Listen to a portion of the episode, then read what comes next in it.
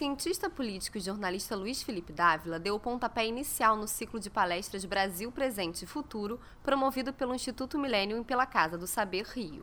Durante as quase duas horas de palestra, Dávila falou sobre liderança pública e corrupção e definiu liderança como uma dolorosa missão de mudar culturas, crenças e valores. Agora que a palestra chegou ao fim, Dávila abre o debate. Ouça agora as perguntas e as respostas.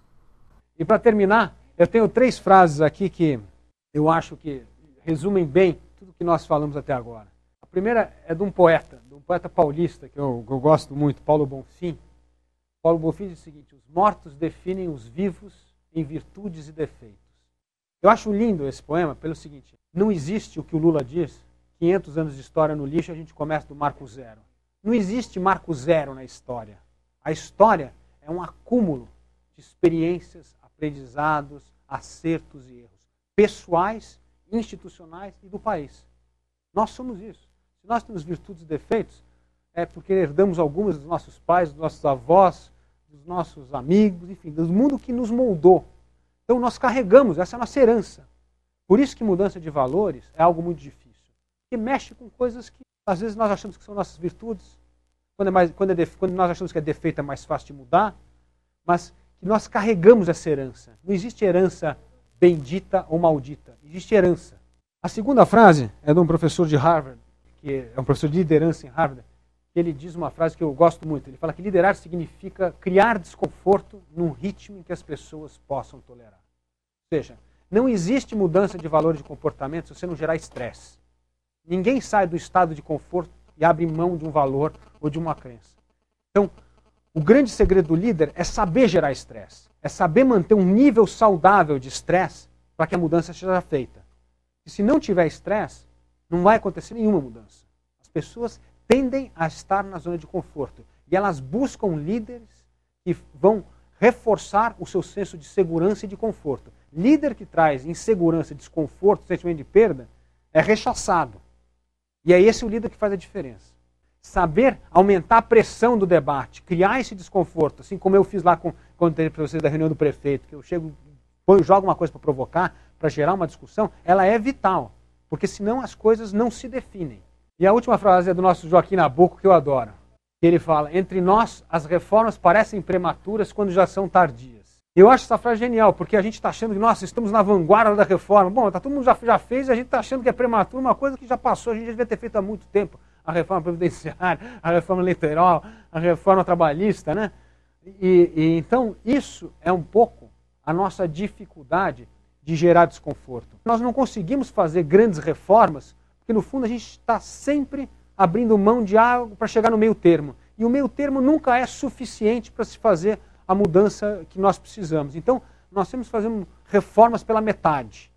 Então, nós temos que talvez usar um pouco mais essa nossa capacidade conciliadora, mas acho que a gente precisa ainda gerar muito mais nossa capacidade de gerar desconforto. E é preciso criar esse debate de ideias, por isso que eu acho muito legal a iniciativa da Casa do Saber e do Paulo, em fazer esse fomento do debate. E esse debate a gente tem que acabar dando tarefa para as pessoas, explicar como é que essas tarefas podem mudar a vida delas para que elas possam mudar. Eu só acredito que as lideranças públicas do país vão melhorar com a sociedade se engajando cada vez mais. A sociedade precisa resgatar a, a sua, a, a sua ética cívica. É isso que vai mover os líderes. É isso que vai fazer com que as lideranças, nós, sociedade, que precisamos gerar desconforto nos políticos para que eles tenham coragem de abraçar as reformas que a gente precisa fazer. Eu acho que esperar que essas coisas venham de, de cima para baixo não virão. Por quê? Porque eles estão no estado de conforto. Naquele sistema eles sabem como se elegem, como se proliferam no poder. Então, eu acho que esse resgate do espírito cívico é fundamental para que a gente possa um dia desdizer o Joaquim Nabuco. Meu nome é Dagnino, sou consultor de gestão. Você falou da corrupção de alto nível. Parlamentares, podemos acrescentar no mundo empresarial as empreiteiras, com licitações de grandes obras e assim por diante. É então temos um problema se nós pensarmos como mudarmos essa questão da corrupção com a liderança, digamos, lá de cima, como diz o Hélio Gaspari, né? Por outro lado, no andar de baixo, nós temos o jeitinho brasileiro, a propina para o guarda quando nós avançamos uhum. um sinal, ou enfim. uma propina no órgão público para andar mais adiante com o nosso processo, etc. Então, nós temos um problema uhum. complicado, né? porque de cima os exemplos não são muito bons. Políticos, juízes, corruptos, etc, etc. De baixo, tem um jeitinho brasileiro, tem uns aspectos bons, mas também, digamos, tem essa microcorrupção, né? Como resolver esse problema, né? De cima para baixo temos problemas, de baixo para cima também. É, esse problema, é, é, como eu estava dizendo, mostra a fragilidade das instituições. Porque, por exemplo, se você consegue resolver o seu exame de renovação de carta de uma forma super rápida, você vai num lugar, você paga uma taxa, faz o exame, a carta sai ali, por que, que você vai usar os caminhos da corrupção? Se as instituições conseguem responder a tempo, você se sente injustiçado, entra com processo na justiça, é tramitado, julgado e, e, e a sentença dada, não tem problema. O problema é quando as instituições não funcionam. Então, a corrupção, como eu estava dando exemplo de azeitar, ela existe para azeitar relações quando as instituições não funcionam. Né? Então, você só procura, e aí tem duas coisas: é o não funcionamento das instituições e a, a, a não punição. Porque a impunidade é outra coisa. Eu falava, bom, então realmente é mais fácil eu acertar com o fiscal aqui é, do que realmente falar que eu não vou pagar propina, vou receber um processo, vai demorar 10 anos, vai custar 30 vezes mais caro e, e eu vou ficar com esse chato, com esse processo aqui durante tantos anos na minha empresa. Então, a história da impunidade e, da, e, a, e, o mau funcionamento das instituições é que levam essa corrupção a permear no aparelho social inteiro. Então você precisa ter duas coisas: você precisa ter o fortalecimento das instituições, e isso significa transparência, agilidade e resultado, e a outra coisa é impunidade. Eu acho que precisa ter duas coisas: é, é diminuir o grau de impunidade e o fortalecimento das instituições. Você citou o Plano Real como é, um grande momento de exemplo de liderança do uhum. presidente Fernando Henrique. Né? É, na sua opinião, o que, que foi determinante para que a população embarcasse nessa ideia? Porque a lógica é muito simples, né? Você cria um indexador, abandona a moeda e fica com o indexador como moeda. É quase uma dolarização sem abrir mão da sua política econômica. O que, que, que fez, o que, que foi determinante para que a população abraçasse essa ideia e não fracassasse como os outros? Eu acho que foi exatamente o ponto que a gente levantou aqui. Foi a clareza em explicar como é que isso é transformar a vida das pessoas? Ou seja, como é que afeta o teu dia a dia? Essa história da importância. A gente não tem essa clareza. A gente tem você pergunta para o político, vamos explicar a reforma política. Sabe o que eles falam? Isso é impossível. Pergunta para o cientista social para explicar a reforma política. Como é que o povo vai entender o que é distrito eleitoral? Ele vai achar que distrito é a polícia, nunca vai entender que você sempre cria coisas que as pessoas não vão compreender. E as pessoas só não compreendem se você não sabe explicar. E eu acho que a gente consegue explicar qualquer coisa. Quando você o Stephen Hawking explicando física, é, tudo dá quando você tem essa preocupação em explicar as coisas para as pessoas. Eu acho que o real, eu digo, o Cooper teve um papel, acho que fundamental, em fazer essa explicação didática para as pessoas entenderem. E isso criou o laço de confiança. Para, pô, esse negócio do RV, dá para confiar, vamos fazer. E isso funcionou. Você tem que explicar como vai afetar a vida das pessoas. É, eu sou um liberal muito radical e, portanto, eu tenho, eu sou muito cético quanto à capacidade do Estado é, em ser eficiente em qualquer área, inclusive na área educacional que o senhor falou aí, falou que é uma ilusão o, o Brasil não crescer sem educação. Eu, particularmente, é, não acredito no Estado é, como é, essa ponte entre o povo e a educação. Tanto que, até pelo próprio, pela sua própria explicação, é, o senhor mostra que existe um, um, um ide uma ideia de Brasil que é totalmente distorcida. É, por, eu, particularmente, defendo uma cisão total do Estado da, com a educação, assim como aconteceu com o Estado e a Igreja, há alguns anos atrás. É, como, como o senhor acha que pode ser feita essa, essa é, educação do povo brasileiro através do Estado, se o Estado normalmente se mostra ineficiente em tudo, é, e considerando o fato de que, para que haja esse tipo de é, resultado, você, de certa forma, acaba expropriando, através de imposto, de tributos em geral, é, pessoas que nada têm a ver com, aquele, com aquela criança, né, com aquela criança que é, não é dela, mas acaba tendo que pagar, custear a educação dessa criança, que não é dela, que não tem, a princípio, do meu ponto de vista, não tem nenhuma responsabilidade moral. Bom, eu acho duas coisas. É, primeiro, não é que educação é aumentar flexibilizar um modelo de Estado para você ter o maior número de experimentação possível. Você pode estar testando uma coisa numa escola. Você pega os Estados Unidos, quantos modelos você está fazendo? De, né, de charter school, de voucher, de política de Estado. Você tem é, uma, é um cardápio enorme de atividades. E isso é importante, porque se nós tivermos só uma única forma, apostar numa única alternativa, isso não vai dar certo. Então, o que eu acho é que nós precisaríamos ter uma flexibilização nessa legislação educacional para que nós tenhamos o maior número de experimentos possíveis espalhados no Brasil, regionais, locais, no ensino público, no médio, no fundamental. Fim de semana, a gente estava vendo um vídeo de um, de um cara que criou aulas particulares no vídeo, chama Khan Academy. Coisa fantástica, o cara revolucionou. Bom, mas eu não posso falar assim, não, a política pública agora é só Khan, sabe? Você vai ter um vídeo de pessoas explicando para os outros, você não precisa mais ir à aula, você só assiste o CAN, e na verdade o professor passa a ser um monitor da classe para tirar dúvidas, e não, não dá para você fazer isso. Então, primeiro, eu acho que precisa aumentar essa pulverização de experimentos para a gente testar o que, que a gente pode fazer, os saltos na qualidade da educação. Segunda coisa, eu acho que o Estado tem um papel sim fundamental,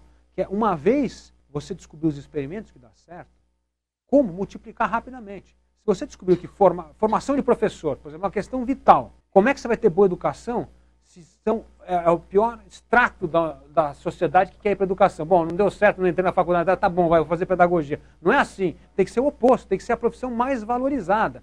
Ou seja, como é que você vai ter um resgate da valorização do professor para que seja uma carreira nobre, como foi no passado, de grande prestígio, fundamental.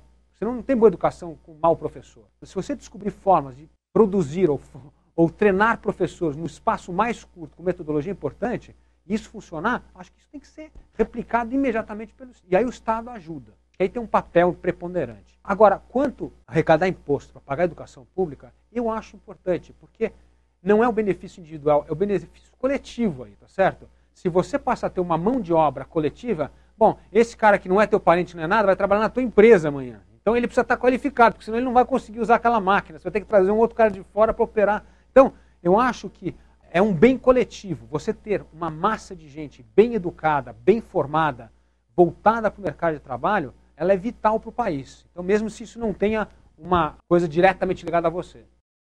É, eu vou fazer uma, uma pergunta meio, meio casca de banana. Pô. Você tem, tem se mostrado ativo na questão da reforma política. Se a gente tivesse um plebiscito hipotético daqui a pouco, onde se colocasse na sua frente as diferentes opções de reforma política, qual sistema você escolheria? Por quê? Fácil.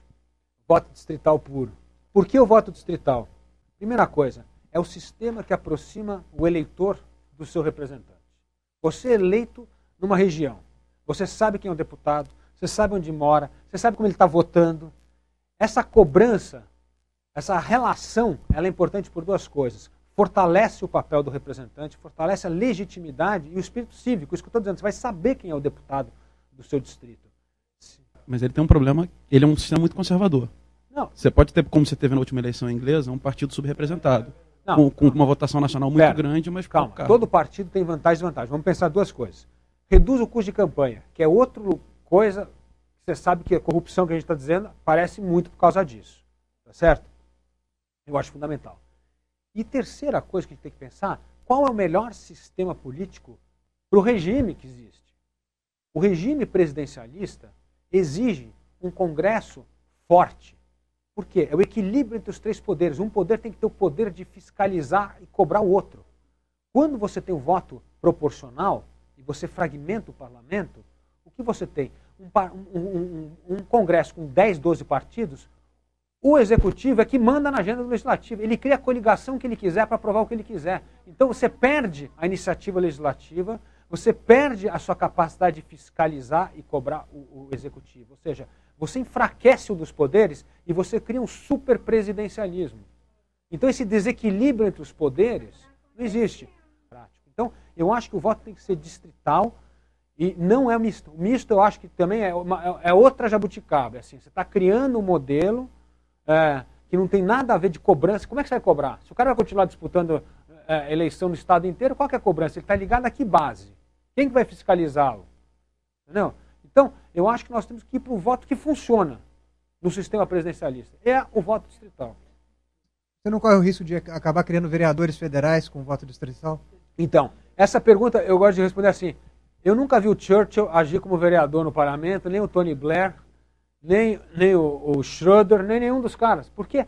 Porque as discussões são feitas de acordo com as competências constitucionais de cada poder.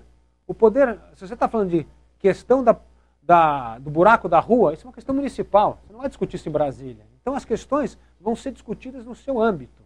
Né? E pelo contrário, porque se você pensar no voto distrital, como é, é, os distritos têm que, ter mais ou menos, têm que ter o mesmo tamanho, você tem que pegar o número de cadeiras do seu estado e dividir por número de habitantes, os centros metropolitanos vão ser muito mais representados. Quantos deputados a cidade do Rio de Janeiro elege hoje?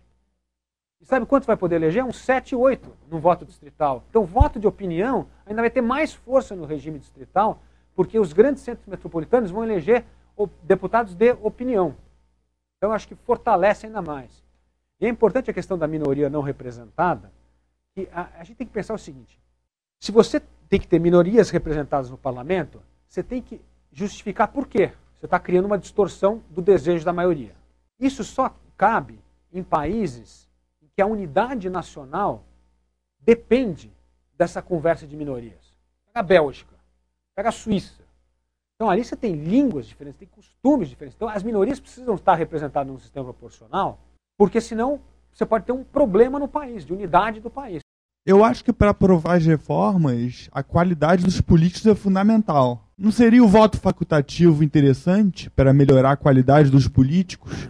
Eu sou a favor do voto facultativo. Eu acho que o voto facultativo é uma coisa importante. Você tem que ter o direito de votar ou não votar. Só que eu acho o seguinte, de novo no nosso desafio de liderança, a gente tem que focar num problema. Se a gente quiser aproveitar um problema e transformar num ônibus de propostas, gente não aprova nada.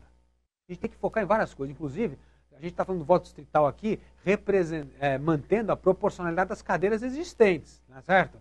O mínimo de 8, o máximo de 70. Se fosse o distrital para valer, um homem, um voto, você imagina o que, ia acontecer, nunca ia aprovar. Porque São Paulo provavelmente ia ter 140 cadeiras, ia ter estado que ia ter duas. Então não funciona. Então, assim, a gente tem que pensar a reforma que dá para fazer. Então a gente quer implementar o voto distrital. O foco é o voto distrital. Então, vamos aprovar isso. Depois, rever o distrito, voto facultativo, isso é, é outro assunto. Quando você transforma uma questão num ônibus de outras iniciativas, rever o parlamentarismo, aí pronto, aí não sai nada. Aí a chance de você matar a questão é muito grande. Então você tem que explicar como é que o voto distrital vai afetar a vida das pessoas.